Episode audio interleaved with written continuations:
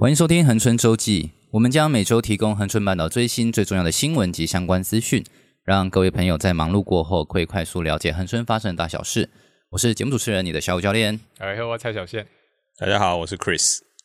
本集节目由笑面虎赞助播出。笑面虎是提供垦丁船帆市区域的外送餐点店家，畅销的餐点有大卤面、牛肉面、水饺、锅贴、牛肉烩饭以及好吃肉肉饭。订餐资讯呢都放在资讯栏内，提供给各位听众朋友参考一下。那本周我们专访的主题是邀请到我们的 Summer Point 的 Chris 来聊聊冲浪大小事，欢迎 Chris。嗨，大家好。呃，我们先请 Chris 大概简单的介绍一下自己。哦，大家好，我是 Chris，我是在加勒水开冲浪民宿的老板。哦，我已经来这边大约十七年的时间。哦哟，十七年哦，十七年。我从当兵就在这里。然后，呃，我的店叫 Summer Point。然后我当教练的话，大约也差不多，如果包含以前这个救生的时候的话，大概快二十年。所以 Chris 原本是哪边的人？我是高雄人。哦，所以你也是因为喜欢冲浪下来的？对，没错。我在退伍之后，那个时候。其实常常在那个小虎他们家小山东，哦、然后常常吃大卤面。所以你原本的工作，嗯，退伍之后是有找来什么样的工作吗？我一开始来的时候，本来想要去海参馆找一个、哦、找一个这个外语解说的工作，因为我是念外文系的。哦、然后我我本来想说去找那个外语解说的工作，他们刚好有在征人，是对。然后也开馆不久啊，对，有一段时间了啦。但是他们那时候缺那个外语的人员，嗯、对。但我去面试了两次吧，第二次我觉得那个薪水还是谈不拢，所以我们就 我懂我懂 我就我懂我就自己出来开，先找了个地方住了啊，先找个地方住，然后就呃用我曾经学过的专长，就开始在带。冲浪教学这个，所以你是从几岁开始玩冲浪？我大概第一次接触应该是十九岁，十九岁，对，十九二十岁那时候。可是我们高雄，我也是高雄人，以前哎、嗯嗯欸，高雄没有什么冲浪的地方啊。对，高雄没什么冲浪的地方，以前旗津吧，哈，旗津跟西子湾，对啊，对啊。但以前旗津的浪真的是乱七八糟的，是这很难玩的一个地方。然后水流确实是蛮危险的，对。那如果没有浮具的时候下去，真的是会很危险。对，那边常以前我我以前我以前去那边冲过一次啊，岸上有人很紧张，他以为我要溺水，然后一路跟着我，我一直流一直流，然后他跟着我，然后他以为我要发生什么水难这样子，后来我就上岸了。虽然那天浪真的很不太好，应该是吹西南风，夏天的时候，欸、浪非常乱。这样子讲到就是教学的部分，嗯，那今天我们要教冲浪的。的这这位可能是店家或是一个人员，他基本上要具具备什么样的证照或是经历会是比较好的一个。对啊，台湾有像潜水这样有一些相关的资格可以取得。其实现在台湾有在建立这个制度了，那有一些冲浪的协会，他们也在做这个冲浪教练的培训的课程，但当然是不是很多。那其实他可以基本的教练。资格的话，当然透过这个课程，你会比较完整的的一个概念。可是其实如果说像我自己啦，我以前是在那个体委会下面做海洋运动推广，哦哦哦对，然后我学了很多所谓的教练课程，那我也学了很多的这个救生的课程跟救救生教练的课程，然后后来我再把它运用在冲浪上面啊，然后就是透过这些技巧教的技巧，然后转交在这个。冲浪上面这样子，我看 Chris 还有很厉害是裁判证照啊。哦，对我我也是当冲浪裁判当了很多年，大概我办下来十七年嘛。所以台湾有裁判证照，还是你是在国外取得？我第一次取得的时候，其实是透过那个日本的裁判们。那那时候台湾还没有举办这个所谓的裁判课程讲习，对，对，没有这个讲习。那那时候台湾就是在我们垦丁地区，每年都会办一个这个。冲浪大赛，对，加对。那以前由那个阿郎冲浪店他们，对，他可以赏对，他们会请那个日本的裁判来是指导我们，帮助我们。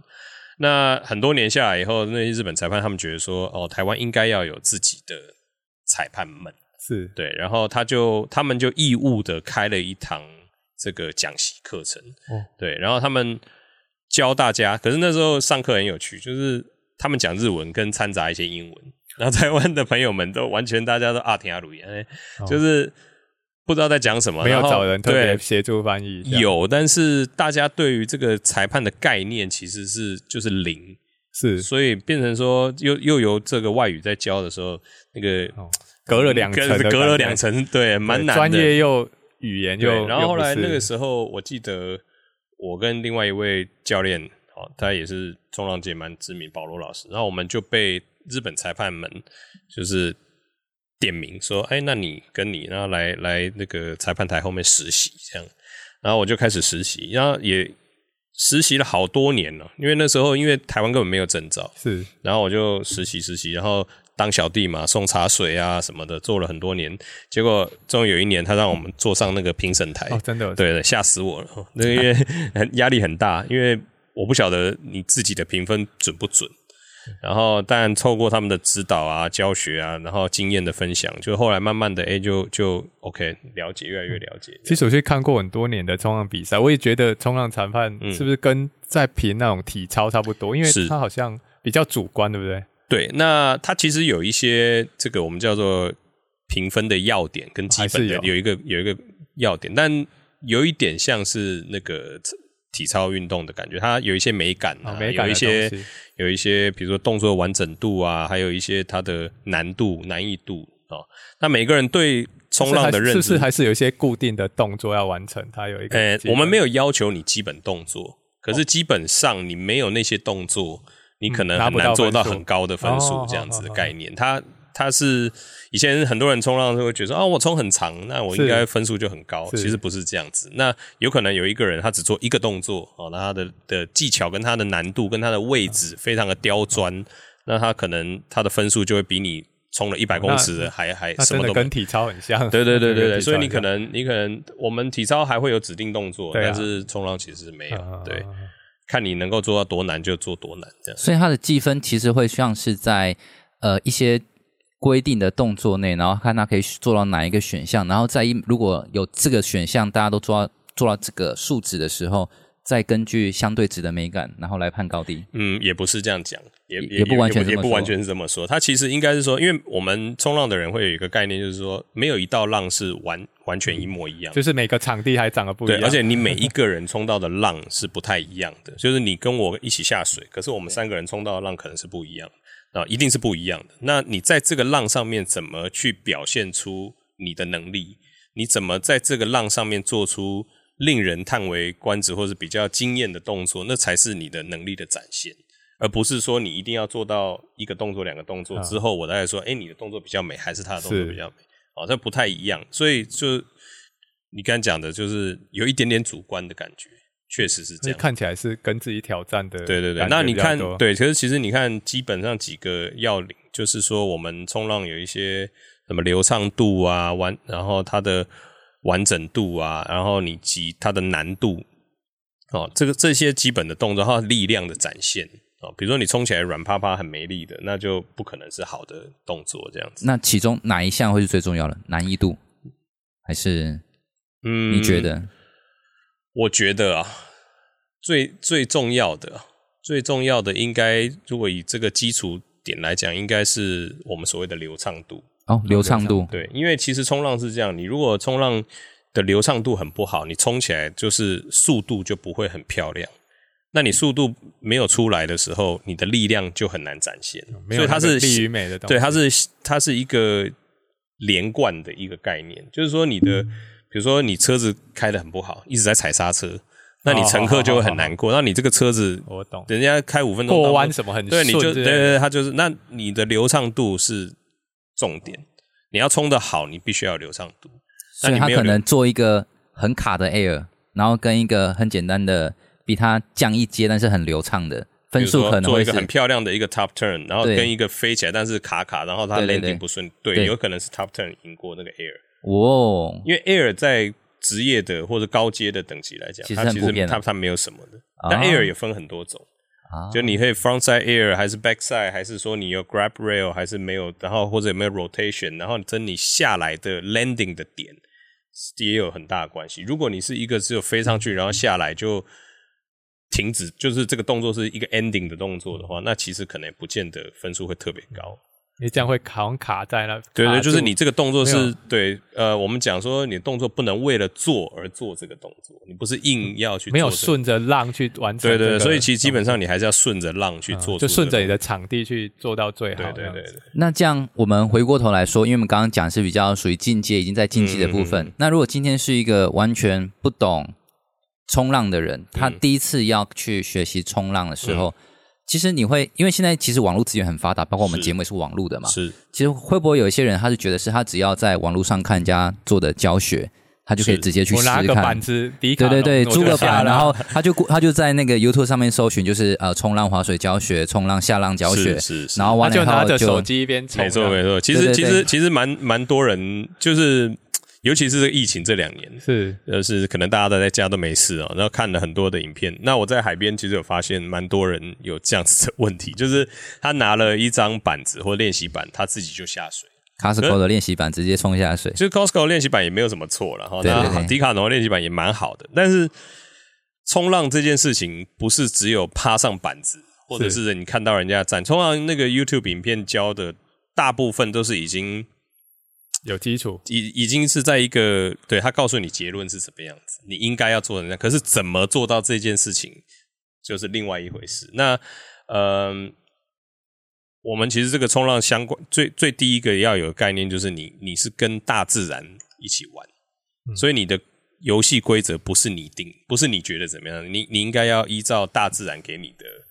条件跟环境条件去做一个评估，所以我们等于是要先去学习看我们当个冲浪的场地，比如说它的洋流、潮汐，对这些这些，这些都基本的哈。比如说我们可以看风况啊，风况，然后浪向啊，然后你的场地的一些基本条件。那还有一个就是自我的评估。自自身的评估，那比如说你不是很会游泳，或者你水性其实是一个很普通的的状态，那你只敢在游泳池游泳，然后你今天直接就是下海。那如果今天当然浪小小的，风平浪静的，很舒服的，确实可能也没有什么立即的危险性。可是很多时候海说变就变，它的风一改变，或者是潮汐一改变，哎，怎么半个小时前还没什么浪，怎么半个小时后浪就越来越大？这样，哦，那你是不是有这个立即的分辨的能力？哦，那我常常在上课的时候跟学生讲说，冲到没有发生事情的时候，这个冲浪感觉是还蛮简单的，然哦，就很舒服啊，然后很漂亮啊，在海里面这样泡啊，很很爽。可是其实你要的所有的技巧是运用在应变那个天气变化的时候，或者浪变化的时候。这这你讲到这，我就让我想到一个算不知道是笑话吗？嗯，就是反正在台湾。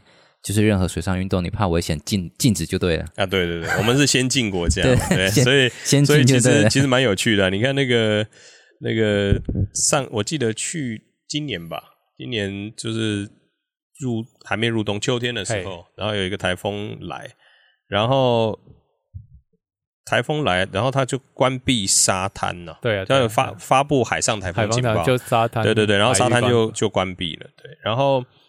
呃，冲浪的人还是很想下去嘛，所以说我就很纳闷，就是到底是我们能下水还是不能下水？那因为那一阵子刚好垦丁发生蛮多水水难的，对，有那个好像有一对情侣在后壁湖那边双双溺毙嘛，嗯，然后也有好像潜水的还是什么发生一些事情，对，对，对，对，对，那就是会这样子啊，你你不去追究为什么他们会。会会会发生意外，然后你就全部关闭这件事情，我觉得是说起来就是一一个笑话。所以其实像我们在海洋国家嘛，其实我们应该正确应该变成说，比如说在国小就变成是一个有点类似通识，就让所有小朋友知道说，呃，这些洋流的一些知识、风向的知识，在海边怎么正确的去评估自身跟环境的风险。没错，来去做一个好的海洋宣导。没错，这个才是。从根本扎起的一个基本概念，就像我们小时候会学，你在街头巷尾玩的时候，你爸爸妈妈你会讲的，你爱看车，你车车来，你爱什么狗造水，你别再冲一口你爱你爱等呢。啊，有掐鬼，你要卖卖冲出去。不过有想到一种，会不会又有另一派人说法，就是说，像你去很多在海海海边出事那种溺水的，嗯、都是人会游泳的，嗯、就又有这种幸存者偏差的人的说法又出现。也有也有也有这种也有这种，确实也是有发生过这个。我我我我自己在这边十几年，我曾经帮助，我不要说救他们哈，就是帮助他们一把的曾经有救生员，嗯，他自己是救生员，但他划不回来。对，哦，那这个跟你的游泳能力没有关系，是跟你的判断能力有关系。他可能就哦，刚刚讲到你的判断自己能力的那个没有做，他过度放大自己能力。对对对对对，所以这件事情也是一个很，他以为脚踏车能上赛车的赛道那种感觉。对，或者是说我骑天骑五十 CC，我就是可以上高速公路。啊、哦，或者是说你你今天误判，比如说你练练举重，然后你我你可以举一百公斤，哇，我我明天来参加那个奥林匹克健身那个举重比赛，这样就不一样的东西。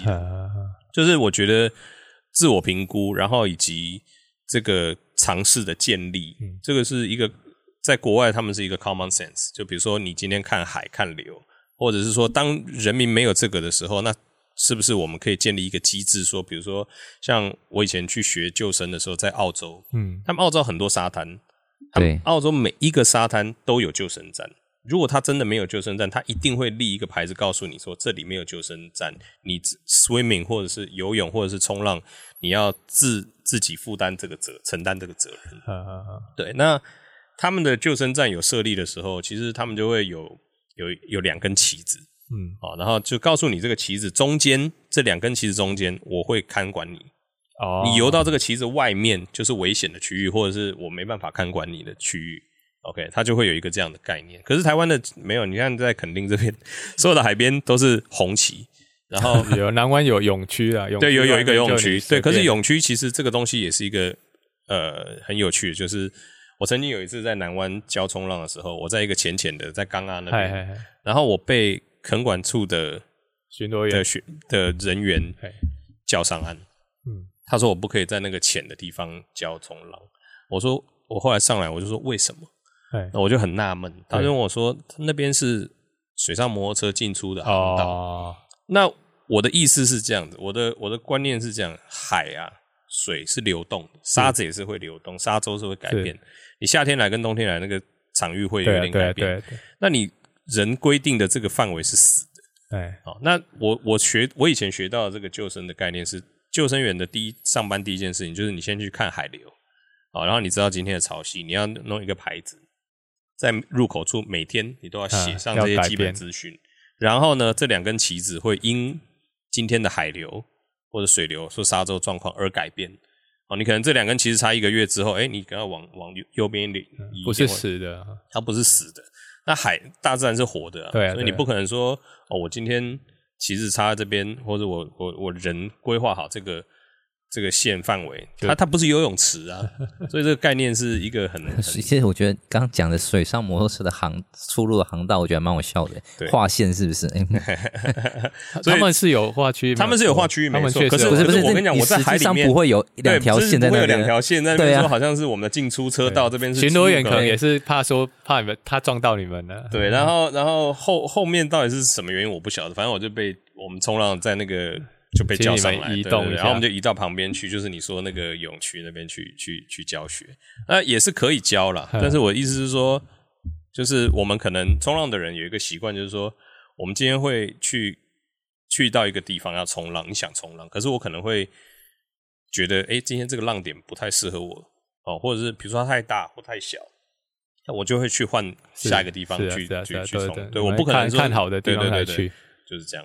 这让我想到就是。呃，类似的，像之前像潜水部分水费，它有分，就是说一个前半制嘛。对、嗯。然后第二个就是说，他们会说，之前我去我去考的时候，他说，嗯，呃，要看你选哪个系统，因为他说，因为你如果今天你出国或到一个地方，你要去潜水的时候，他会依据你考的那个证照到哪边，然后来去评断你的能力是不是可以去下水。去决定去租你装备，对对对，所以相对来讲，是是不是其实，在台湾的，就是冲浪店主板的店家，其实这也是一个第一道能力的防线。没错，像我自己在就是租板给客人的时候，我通常都会问他说：“你有没有冲过浪？” 哦，那如果他说他没有冲过浪，那我就跟他讲，我就会评估今天的状况，我就会帮他评估今天的状况。那如果说今天的状况，我觉得我个人觉得，比如说流有点强，浪有一点点大。那我就会跟他讲说，对不起，我没办法租你，你可以去找。你你就你就真的这么有 gas 跟他说，对不起，对啊，没办法租你。我就我就我就这样。你没有跟他讲原因吗？我会跟他讲原因。哦，那那我就会看看他的反应怎么样。就是他的，比如说他的体态也是一个一个一个一个指标嘛。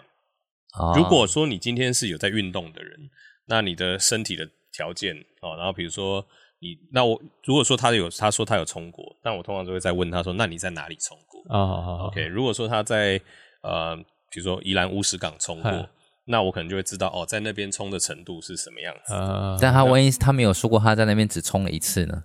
对，我会问他冲几次，啊、我也会问他说冲几次。那你有遇过他们会胡乱你说他冲几次？有有有，有，有在就是怕你不主板给他。我在 YouTube 上面冲过，我就会我就会他们下去之后，我就会偷偷的跟到海边去看一下他们的表现。哦，天哪，你也你也你也你也太太负责的老板了吧？他如果不行的话，我就会叫他上来。哇，这是好的。然后有的时候我会比较鸡婆一点，我通常我会把那个 Google Map 打开，对，就说如果你没有在加热水冲过浪，我要跟你介绍一下这边的地形。你要知道从哪里进，从哪里入海，从哪里出海这样子，然后你要知道哪里有流什么的。可是，一般人呢、啊，一般人是这样，就是其实这应该都是收费内容吧？对，但是我跟他讲完以后，其实他还是做不到，因为因为就是你你会觉得说，哦，他讲的在哪里？你下去跟你在地图上看的现场是完全不一样的东西。对，所以他还是可能半个小时就回来这样。但我像我我呃这个部分因为我不太清楚，嗯、但像你这么有。鸡婆的老板，嗯，这个是常态吗？还是其实是少数？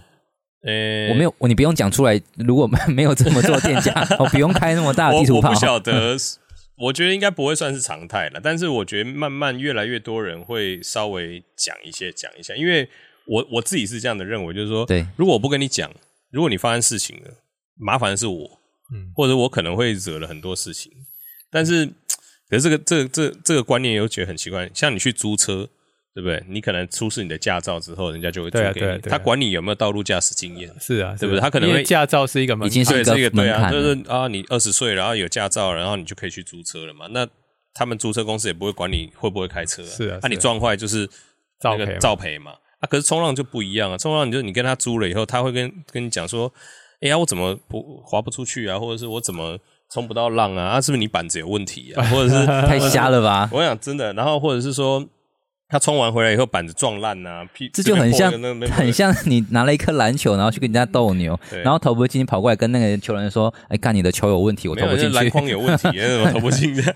对，其实其实会有这个问题啊。那很多人就会觉得怪挡怪塞，然后可是其实可能冲浪讲难听一点，就是你自己的问题。对对对，对啊。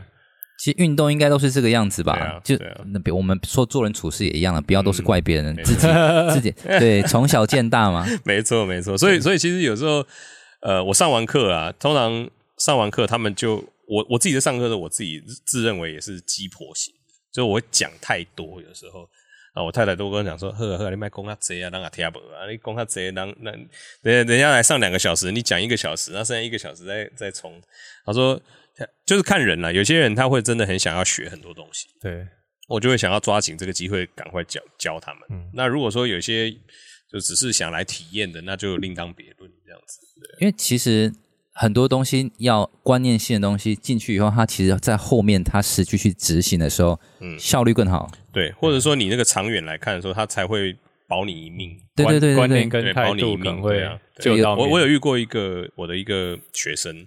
我教他的时候，他大概一百二十公斤左右是体重，然后他为了冲浪就是瘦很多，然后后来他就哎、欸、也会冲了，可他有一次就发生了就是上不了岸的问题，就被流拉走这样啊，在台东对，然后他说那时候天已经快黑了，然后他后来上岸以后，他就跟我讲说，他说他后来平安上岸了嘛，是，但他板子断成两半哦，这样还能上？对，然后我上课第一件事情跟他讲说，你如果发生任何事情，你永远都不要离开你的板子哦，因为你的板子断成八节，它还是会，它是浮力。但你你如果没有抓到它，你可能就是七天后才会上来这样子。嗯、所以他他真的就是抓死命抓到他的板子，所以上来。所以这个是，如果今天我们要给冲浪的新手讲的第一件最重要的事情，就是这个，就跟铁达尼一样啊。铁达尼最后他也是抓着那个东西，他就活下来，就活下来。没有，这其实其实呃，在海里面。就是自我评估是一个很很重要的事情，就像你去潜水，你你不会潜到那个气瓶剩下零了，你才要上来。嗯、对，你要基本上我，我记得以前以前潜水我们都会讲，好像要几趴二十还是三十就要上来，要有一个预留，对，你要有一个预留的空间嘛。那你自己在在冲浪的时候，在玩水的时候，你自己要给自己一个，比如说哦，我我干嘛推到这把，可是你要预留一个回家的这个能量，因为你不知道你回家这个过程会遇到什么事情。嗯、然后我常常都会跟我的学生讲说，见好就收。你今天有冲到很好的浪，然后你已经很爽了，满足，差不多就好了。你不要 push，因为我自己的经验，像我出国去冲的时候，通常就是那发生事情就是那最后一道浪，哦、你就心中想说啊，我再冲最后一道好了，就那刷赛就是在力竭了。然后你其实力量已经不够了，或者说你已经。对，就是不知道，反正就是在那个情况之下，你就常常会遇到一些不太好的事情。是对，感谢 Chris 跟我们分享冲浪的这些事情。那请大家下周持续锁定完整的集数。OK，那接着我们来分享一下恒春半岛生活类的相关资讯。在十二月十九号到二十五号有 COVID-19 疫苗跟成人流感注射。是，当然其中呢，除了礼拜三跟礼拜五下午以外哦。都有，就这两个时段以外，而且礼拜六也有提供疫苗注射。想出国的记得疫苗，对，没有错。那礼拜天是休息。那如果你有其他细节想要询问的话，都可以到卫生所或是打电话过去做个询问。是。然后图书馆的部分，这一周有这个学霸养成班这个主题，这一部他们推的这一部书非常有趣。我女儿刚刚看完历史是对她特别跟我推荐说非常好看，叫做《如果历史是一群喵》。他讲的是各个朝代的历史，然后搭配非常有趣的画画风啊，学生可以看啊，我也稍微看了一下，大人看了也觉得蛮有趣的。哦，对，漫画，对他漫画奖励，他就把所有的，包括什么大清八旗军啊，什么后宫啊、宫廷啊，然后台湾史啊、台湾地理，他都用一个猫的角色来来串接，蛮有趣的。大家历史就不用再背的压力山大这样。哇，真的是赞呢！对对对，然后接着我们讲一下，这一样最近涉及都没有了，涉及联用演习已经结束，那就一直休息到明年嘛，暂时都休息啊。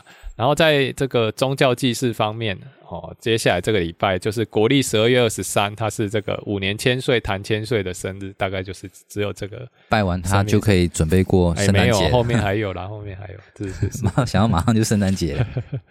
好，那我们接着提醒大家一下。一样投票，投票都还没结束哈，就是支持支持四重溪的温泉票选。对，那一样整个东西我们会到时候放在整个 Facebook 下面的资讯栏，是里面有个留言哈，里面有超链接区区，我们可以点里面继续帮他做个投票。对对对对对，还有那个一样提醒大家，百里种树国赔的注意事项一样在链接区里面都有。对，然后还有说你日常如果突发的预防的一些状况有发生，呃，电力啊、网络啊、呃，自来水这些相关的东西。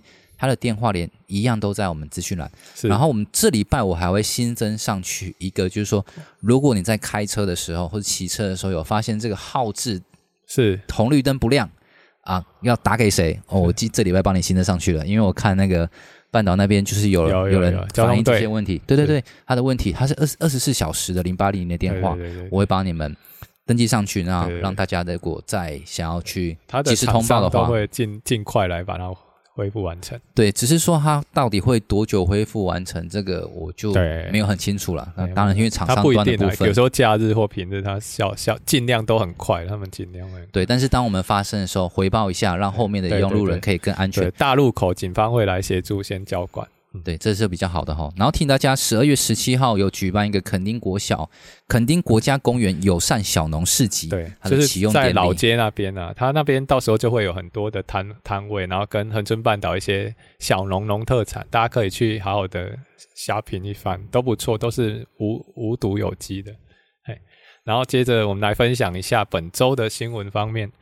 这个是严重严肃的话题。恒春的恒春镇的人口，大家一直讲号称三万，今年开始已经低于三万了。万这个是很严重，因为低于三万，它是一个门槛。一般要设为镇的话，它是要三万人。哎呀，然后接下来你、哦、我们几乎 没有不算镇的就灭镇没有啦。就是它低于三万之后，它首先会检讨，就是一些行政组织，比如说我们恒春镇公所有两个，一个主任秘书，一个秘书。他如果低于三万，在三年内没有改善的话，他可能就会被减掉一个秘书，然后课时也会被缩减，从好像是从九个课时变成八个课时，这个包括公务员的服务都会有差哦。哎呀，然后再减的话，你像我们隔壁的车城乡公所，它低于一万的时候。他本来的乡民代表是十一席，他就直接变成七席而已。哦，大家竞争就更强烈了。哦这个、对对对对，当然我们现在这个乡民代表部，在镇民代表是没有影响，可是这人口部分就会影响啊。大家也很好奇说啊，那我们想要外地来这边的，想要移这个户口下来或者什么优惠，后续我们会针对这个问题，我们做一些整理，然后再跟大家分享。因为毕竟如果说大家是外地来这边工作，要设计，其实相对性租房子也没那么好设计嘛，就是房东不一定会让你设计。是啊，然后有些可能是。呃，公司提供的员工宿舍，对对对，那这当然也是。不过其实大部分你要设设计不难呐、啊，就有的人是告诉我说啊，这边没有什么福利啊。不过目前就我们之前访问过镇长，至少如果你下要生小孩，这个有差啦。他现在、就是、三万变五万嘛。对，三万变就是第一胎五万，第二胎五万，第三胎五万。你如果生三个小孩，你就有保底十五万这样子。但你花的绝对不止十五万。对啊，然后他也说，那时候镇长也说，营养午餐后面会全免，尽量帮大家那个。哎呀，但是我认为提升人口就是说，如果大家下来这边服务，其实有户籍在这边，他是大家觉得哎要福利，我跟你讲不止福利，有时候你要的权利跟跟一些服务的时候，我曾经我们不讲谁，我曾经多年前看过一个民意代表在服务的时候，在现场有十几二十个人，他就先问，哎，你家是恒春人还是亚丘？我告诉大家，户籍在这边绝对有帮助，当你遇到困难的时候，绝对有帮助的。哦，另外另外一个啊，就是说，我们最近大家都有看到有一个很大型的这个越野车的活动啊，在上个周末，小虎有没有看到路上蛮多那个越野车的？有，呃，其实蛮其实蛮有趣的啦。然后他也办了几年，可是今年因为他们内部有一些害群之马，就是说他没有挂牌在路上走，或者是在听说有清晨。